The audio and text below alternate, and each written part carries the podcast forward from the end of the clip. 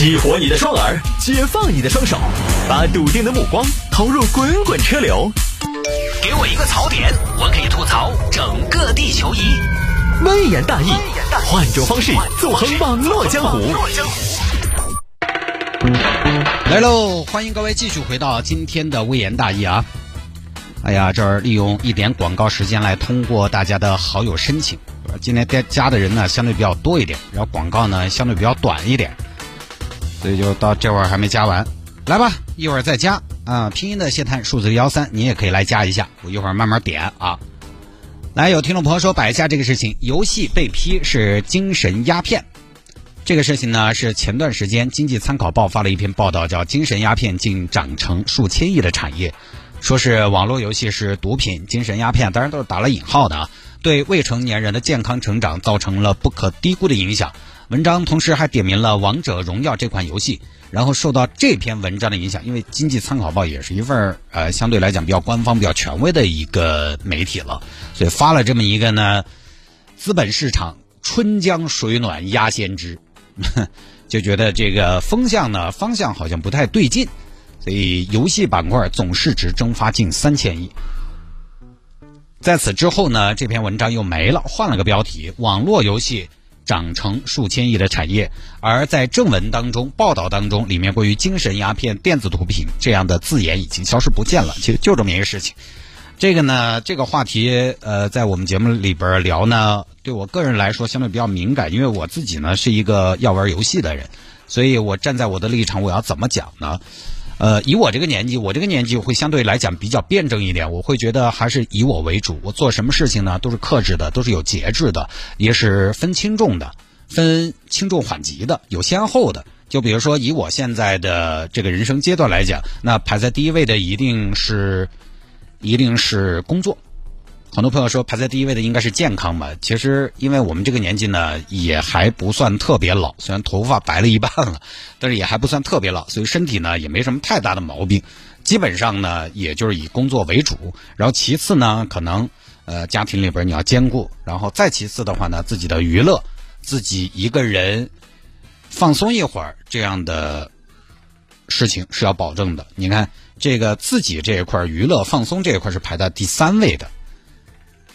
所以我们这个年纪呢是有轻重的，但是对于孩子来说呢就不一定。他们有的时候分不清轻重缓急，他们要做的就是很简单，因为他们也没什么实际的生存压力，都是爸妈给他们善后。大树底下好乘凉，所以他们没什么好慌张的，也没有什么近处的忧虑，所以他们更多时候呢就是什么爽我就做什么，也不太克制，什么东西都是玩到吐，喜欢什么就是喜欢吃什么就吃到吐，喜欢玩什么就玩到吐，所以他们在游戏这个领域呢往往没有节制。所以我虽然玩游戏呢，但是我就是关于游戏呢，我今天尽量的站在我的立场来说一下这个问题，然后尽量的中立一些。其实关于游戏呢，我们八零后的朋友，男生哈。成绩不好呢，多而不少，很多都接触过的，包括成绩好的，实际上很多也接触过电子游戏。我记得我在很小的时候，我爸就买了俄罗斯方块，我们一起玩。后来买了小霸王，我们一起打。他还经常经常嫌我打的撇，因为打魂斗罗经常被他拖死。就是我小时候，我爸跟我玩被嫌弃，我就是猪队友。然后小学有段时间玩土星，我不知道大家是不是记得。初中就开始玩实况。后来开始玩了一些，比如说电脑游戏，主题医院、三角洲、红警。上大学就开始玩什么传奇三之类的。上班了买了个 PS 三，回去有空玩玩实况，玩玩 GT 赛车。就可以说我这三十多年呢，还是玩了不少游戏的。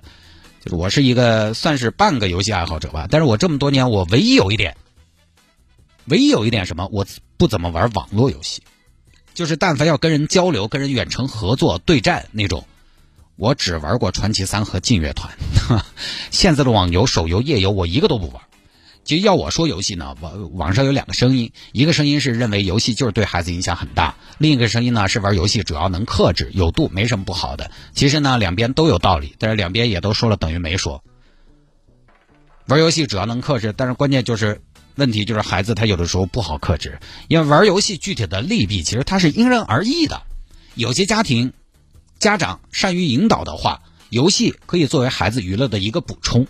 孩子适当的玩游戏，未见得全是坏处。但是反过来说，玩游戏只要有度就没问题的这一方，也忽略一个问题，就是刚才我说的，恰恰玩游戏这个事情有难度的就是有度，它容易上瘾，尤其是在未成年人身上。但是呢，我还是觉得解决游戏对孩子影响最大的办法，首先我们还是要找到游戏为什么是小朋友普遍比较喜欢的一种娱乐休闲方式。现在不光是对小朋友来说，包括对成年人，其实也是一样。我们首先要找到它的优势，然后再来看替代品的问题啊，不是说把它批一顿、骂一顿，它就消失了。没办法，它它有市场啊。它一定有它的优势，所以才会有那么多人去玩儿实际上，你看现在的网游也好，手游也好，最大的优势是什么？我觉得最大的优势其实是方便，唾手可得，成本低，对吧？只要你有手机，你就可以玩游戏。它跟我们那个时候不一样。我们小时候玩个游戏，我们是要出去玩，我们要么得去网吧，要么你家里边好歹得配个电脑，要么你要去专门的游戏厅，而且这些都是要花钱的。那个时候我记得我们上高中的时候，外边 PS。实况我记得是五块钱两个小时，那还是不便宜的。上中学的时候两千年左右吧，我们零花钱才多少钱？你刷不到好久。就是说我们那个时候玩游戏付出的代价更大，要出门啊，要逃课，还得给钱。所以相对现在，其实我们那个时候反倒没那么沉迷。但是现在你看，只要有手机、有 WiFi，基本上就可以玩。这两样现在城市里边的孩子谁没有？你想起来就可以拿出来打，想起来就可以拿出来打。它获取的成本太低太低了，这就是网游和手游最大的优势。现在为什么 PC 游戏、主机游戏玩的人越来越少？索尼前任 CEO 都说，主机游戏已经到了即将末日的阶段了，就以后不会再有人玩主机游戏了，会越来越少的。当然，他这个话呢是自己的一个判断，但是确实这是一个趋势。包括电脑游戏、主机游戏玩的人都没有以前多了。为什么？因为主机游戏买个机器几大千，只能玩游戏；买个游戏还要几大百。PC 游戏吃硬件，成本也不低。但是手游、网游不存在这些问题，因为手机是每个人必须，它是最唾手可得的娱乐。所以我们需要做的，我觉得除了舆论上的反省和政策上的要求，更重要的是找替代品。当年网吧也是被誉为毒害年轻人的所在嘛，就觉得网吧里边是乌烟瘴气。那个时候确实也是。嗯，大家你看现在网吧行不行吗？早就不行了。网吧为什么不行了？除了一方面政策在强监管，但其实我觉得更重要的是，网吧不行最重要的原因还是因为它被替代了，它被淘汰了。就是电脑上玩游戏和娱乐的人越来越少了，手机端就可以进行更低廉的成本的娱乐了，更方便、成本更低廉的替代品出现了，网吧被淘汰掉了。那如果我们觉得网游不好，手游不好，我们就需要一个我们认为更好的娱乐休闲方式来替代它，对吧？你看网上有很多朋友有有这方面的观点，说，我觉得游戏网络游戏就是精神鸦片。那户外运动不好吗？音乐、体育、美术去体验，那样不比游戏更好吗？世界那么大，为什么要把自己限于方寸屏幕之间？我觉得说的也蛮没毛病，那问题就来了，户外运动也好，音乐、美术、体育也好，世界那么大也好，这些东西多而不少要花钱。音乐总需要入门嘛，总需要入门才有乐趣嘛，不然每天在山上干喊两个小时。世界那么大，你去行万里路，爸妈要有这个意识，同时也要有这个实力嘛。其实这些东西门槛并不低的，唯独就是游戏直播、短视频又便宜又简单又方便。但你可能要说，泰哥你怕不是？你怕是不晓得游戏有好花钱哦，但是起码游戏它可以花钱，它可以不花钱嘛？起码你可以不花钱嘛？你可以不，你可以不氪金嘛？但是出去耍，你比如说现在孩子学个什么运动，整个什么爱好，城市里边啊，要么花钱，要么就是什么呢？家长陪着深度参与培养他，钱是个问题，家长的陪伴对于很多家庭来说也是个问题，这就是个问题。你那个东西再好耍，他要深度参与。你再好耍都不如游戏，他想耍就耍，拿起来就耍。所以就是有一个问题：网游的替代品是谁？抖音的替代品是谁？这些碎片化的替代品是谁？手游也好，现在的网游也好，都是碎片化的产物，来得快去得也快，那种那种刺激，那种快感，来得快去得也快，便捷好获取。甚至连游戏，大家其实现在都不太愿意玩那种剧情冗长、需要慢慢打的游戏了。那天一个长辈跟我聊一个音乐人刀郎，说刀郎最近的作品很棒，很有深度。我就跟他说，市场上未必有多好的成绩，通常都是叫好不叫座，因为他可能有深度是有深度，但是现在人深不下去。现在听歌五秒抓不住人就划过去了。毕竟视频网站、电视剧都可以只看某一个演员的片段。你你是去看剧的吗？你在意剧情吗？为什么大家觉得很多国产剧那个剧情之烂？因为确实有观众他只是为了看一个演员去看那个剧的，啊，听歌只听副歌，看赛只看结果。我们人天性就是这样，我们自然而然就对更容易获取的快乐是更有喜好的。就跟你摘果子，你肯定是去摘离得最近的那个嘛。个体呢，我们可以靠着自律、有意识的去对抗这个碎片化、快餐化的时代。但是我们的社会怎么去对抗啊？游戏刚才我提到一点，就是游戏除了被大家批评之外，我觉得更重要的一点是解决游戏对于年轻人的这种束缚和，如果我们说俯视，可能稍微严重了一些哈。如果这么说的话，暂且这么提，要解决这个问题的话，我觉得非常重要的一点是我们社会要找到一个替代网络游戏、手游，包括一些快餐化的短视频。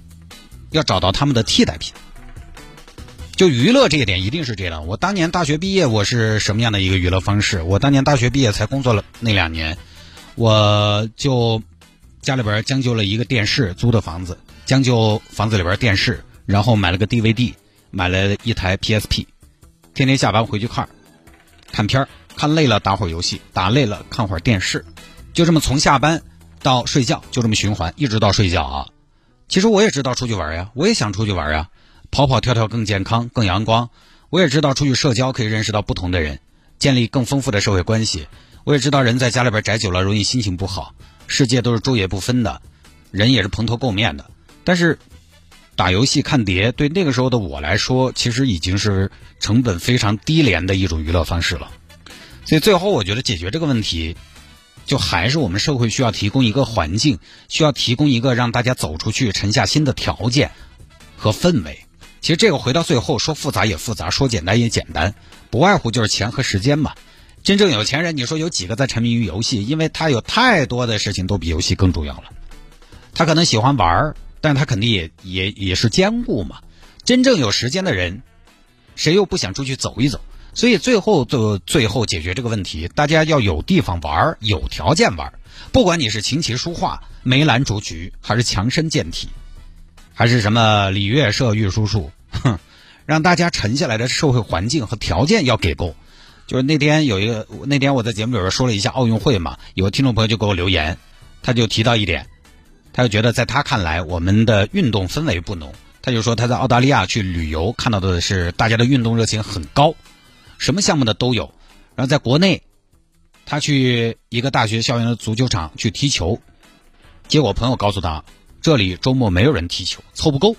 他作为一个运动爱好者，就觉得我们这方面做的不够好。就当年好像白岩松是不是也说过，我们喜欢看人运动，但是自己不喜欢运动。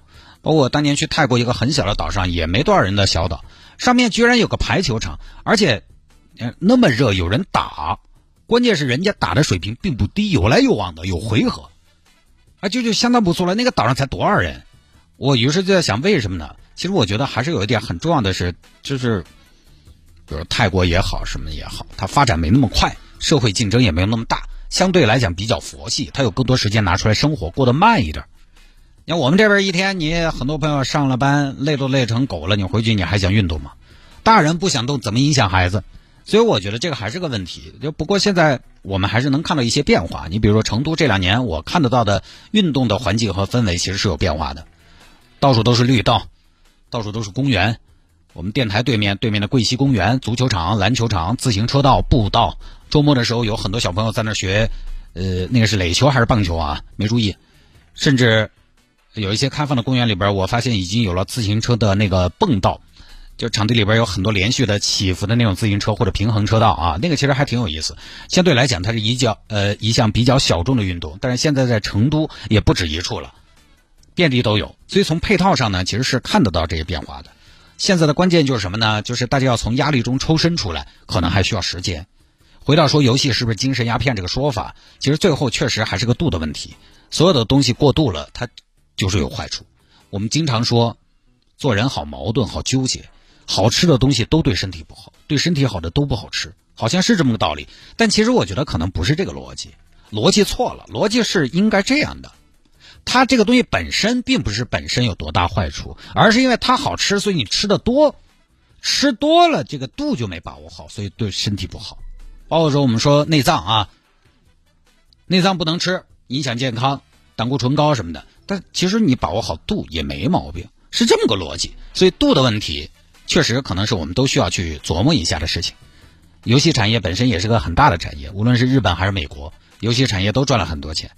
而且现在很多游戏，它不光是玩儿，它有些精美的游戏，它做的跟三 A 大作，它就跟一部电影一样，里面也有音乐、审美这些元这些丰富的元素。倒是也不用谈虎色变，你包括今年有个游戏叫《双人成行》，其实都挺好玩，充满了天马行空的巧思。无论是情侣之间还是朋友之间，绝对能增进感情。这个手机上没有啊，它应该是个主机游戏。其实这些游戏你也不会沉迷，因为你真的会累，你要动脑子，你你那那个是真的得休息。而且你会真的被它的设计所折服，被里面的想象力所折服，这也不是百无一用的。只要我们要克制一下，我们要克制一下那种比较浅层次的刺激，就是糖不要吃多了，虽然甜，但是对身体不好。所以一方面呢，政策上加强管制；另一方面，我们当家长的社会其实也要给这种娱乐诉求一个出口，就是疏堵结合。当我们在讨论精神鸦片的时候，实际上它是有特定的语境的、特定的场景的，我觉得也不能一概而论。但是它作用于一些人身上的时候，确实会有不小的危害，这也是个事实。我觉得不用回避。呃，反正最近这半年呢，不是双减也好，反垄断也好，互联网大厂取消九九六，保障快递员的权益，房地产调控政策，学区房关停比特币挖矿，啊，包括前两天刚刚出的全民健身计划，今年这些政策大家可能也关注到了之密集，我觉得是近些年前所未有的。种种政策都表明，我觉得我们的政府都在营造一个相对轻松的社会环境和生活氛围，缓解焦虑、效率之外，更加的兼顾公平。因为真的只有大家放松了，才愿意真正的走出去，才能跟那些相对比较浅层次的、简单的游戏、一时爽快的短视频来做对抗。